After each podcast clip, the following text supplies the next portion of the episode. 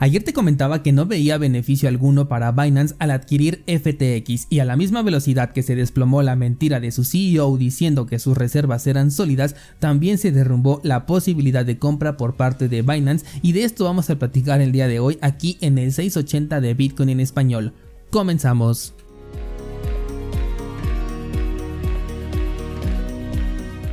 Ayer te comentaba de la posibilidad de una caída en el mercado a raíz de que teníamos una señal, de hecho te lo comenté así, tenemos ya la primer señal de lo que podría ser un movimiento interesante, te comentaba que esto podría llegar a marcar tanto ese piso que tanto se estaba buscando y a partir de ahí hacer un cambio de tendencia, como también podría irse para abajo, no teníamos ninguna confirmación de ningún tipo y lo estaba yo esperando hasta el fin de semana para ver cómo cerraba la vela semanal, te decía que tenemos por ahí el nivel de los 14 eh, como un nivel de soporte interesante, y bueno, por la tarde ya tuvimos esta confirmación, el precio de Bitcoin y de todo el mercado se fue para abajo. De hecho, te decía yo ayer, hay que tener muy vigilada todo el mercado en general porque el precio de Bitcoin había marcado ya esta pequeña señal. En este momento aparentemente hay una ligera recuperación, sin embargo yo no creo que haya terminado ya aquí el movimiento, es posible incluso que vaya a buscar nuevamente ese nivel de soporte que ya rompió, que ahora la área de resistencia en el nivel de los 18 para posteriormente volver a caer o en su defecto un par de días de aparente estabilidad para posteriormente ir a buscar el nivel de los 14 mil dólares. Yo sigo pensando que el nivel de los 14 va a ser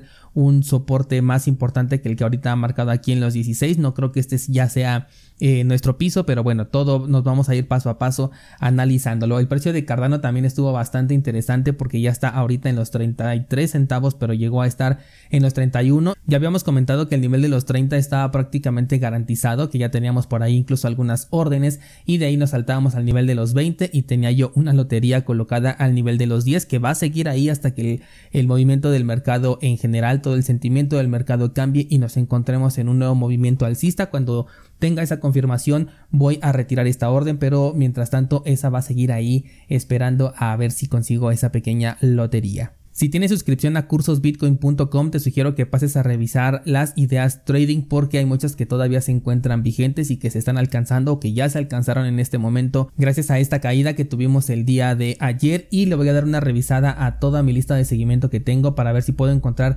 algunas nuevas oportunidades que te pueda yo compartir. Si es así, te lo voy a hacer saber a través de eh, Instagram y también en el episodio de mañana, pues te haré saber ya si hubo nuevas publicaciones. Pero bueno, de todas maneras, pendientes ahí en cursosbitcoin.com. Sabes que hay una sección en donde te pongo cuál es el nuevo contenido que voy subiendo. Vámonos a la información y otra de las cosas que ayer te comentaba era que Binance tenía un plan muy bien elaborado al que personalmente llamé ataque y que no me parecía viable la compra del el exchange de FTX porque los beneficios iban a ser prácticamente nulos frente a los problemas que tendría que absorber si, si haría esta compra. Bueno pues ahora sabemos que Binance ya ha retirado su oferta para comprar el exchange de FTX a raíz de darse a conocer que hay una carpeta de investigación para FTX por parte de la SEC, cosa que en este momento no le conviene para nada Binance porque recordemos que este exchange tiene problemas regulatorios prácticamente en cada lugar que ha pisado, por lo que no es para nada sólido como podría llegarse a pensar solo por ser el exchange número uno del mercado. La investigación gira en torno al manejo de fondos de clientes, recordando aquí que el CEO dijo que no utilizaban los fondos de los clientes para la inversión a menos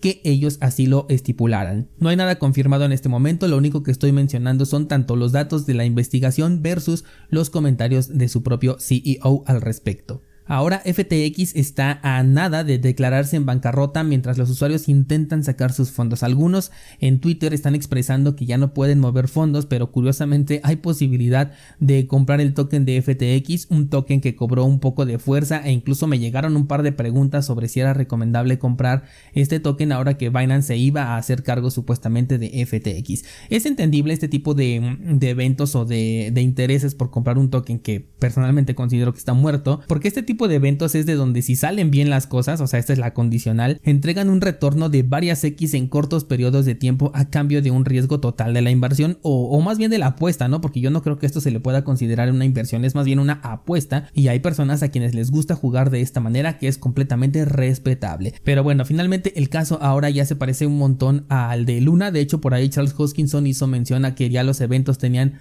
muchísimas cosas en común. A raíz de esto algunas empresas comenzaron a decir cuál era su postura con respecto a la caída de este exchange de FTX. Coinbase, por ejemplo, se apresuró a decir que no tiene ninguna exposición ni a FTX ni tampoco a Alameda Research, diciendo que por el momento su empresa está bastante sólida y bueno, al menos con Coinbase se tiene un poquito más de confianza entre comillas, no me gusta la confianza en este sector, pero como es una empresa pública que todo lo tiene que declarar, bueno, pues es más difícil que mantengan este tipo de datos ocultos. Gracias a que salió a la bolsa, pues se convirtió en una empresa pública y toda la información financiera que maneja pues es más transparente por lo menos que con las otras casas de cambio. Por otro lado, Nexo, una empresa que hace poco estuvo en la mira, fue de los que se alcanzó a salvar por poquito porque declaró tener 219 millones de exposición a FTX, los cuales alcanzó a retirar en su totalidad entre el primero y el 8 de noviembre, o sea, el día de antier, declarando entonces ahora 100% de la recuperación y cero pérdidas. Este tipo de corridas fue de hecho también eh, lo, que aceleró el desplome de FTX porque veía cómo se drenaban sus cuentas rápidamente. Por otro lado, podemos ver que una caída en el sector cripto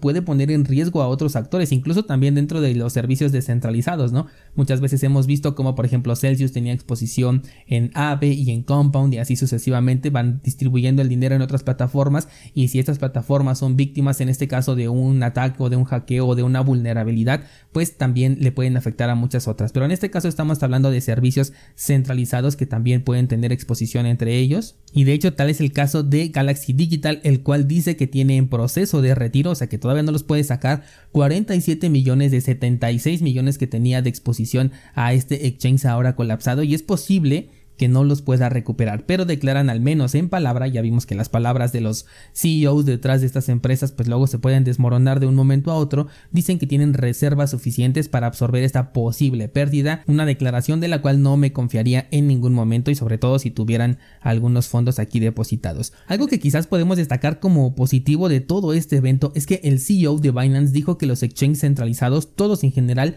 deberían de ofrecer pruebas de árboles de Merkle para demostrar su liquidez en todo momento y que esto sea verificable. Las pruebas de árboles de Merkle consisten en hashear, no sé si este verbo exista o me lo acabo de inventar, pero significa encriptar la información de los depósitos de los usuarios para demostrar las tenencias sin la necesidad de arriesgar la privacidad de los usuarios y permitiendo realizar un cálculo comparativo de las cuentas asociadas y el balance en manos de el exchange. A estas sugerencias se le sumaron Kraken y OKX, no perdón, fue KuCoin y OKX quienes ya hicieron la inversión correspondiente para que se desarrolle el mecanismo de prueba de árbol de Merkle, el cual tendrán listo tentativamente dentro de un mes para poder demostrar criptográficamente su liquidez. Voy a investigar más este tema porque no sé qué tan seguro o manipulable pueda llegar a ser este dato. Hasta ahora lo que sé es que es un buen punto de partida, sí ofrece un dato en el que se puede confiar, entre comillas, pero pues es mejor siempre verificar. En cuanto tenga más info al respecto de esta prueba de árbol de Merkle, te lo voy a hacer saber. Y por último, saliéndome un poquito del tema de FTX en un movimiento un tanto eh, extraño,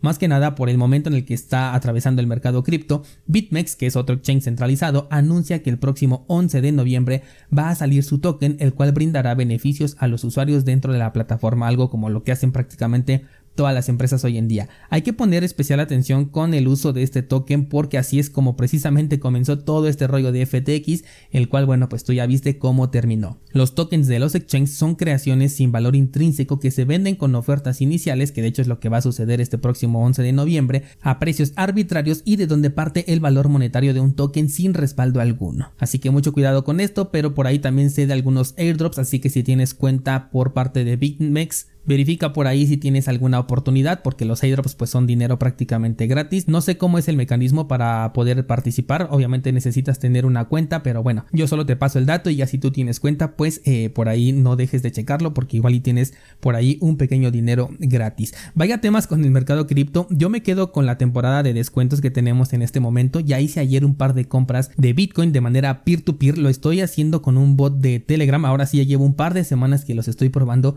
y me parecen unas solución de lo más interesante y rápida, sobre todo cuando la contraparte está disponible de manera inmediata para llevar a cabo la transacción. De hecho, hoy precisamente subo una clase en el curso de Bitcoin sin KYC aceptando una orden de venta P2P utilizando bots y se vienen más clases al respecto con otros servicios que también van a ser peer-to-peer. Todo esto en cursosbitcoin.com, enlace en las notas de este programa, junto al enlace al pool de Cardano, la newsletter semanal, que por cierto ayer publiqué una nueva entrada con un formato un poco distinto. Espero que me puedas hacer llegar tus comentarios sobre si este nuevo formato te gusta más. Y bueno, eso sería todo por el día de hoy. Muchas gracias y hasta mañana.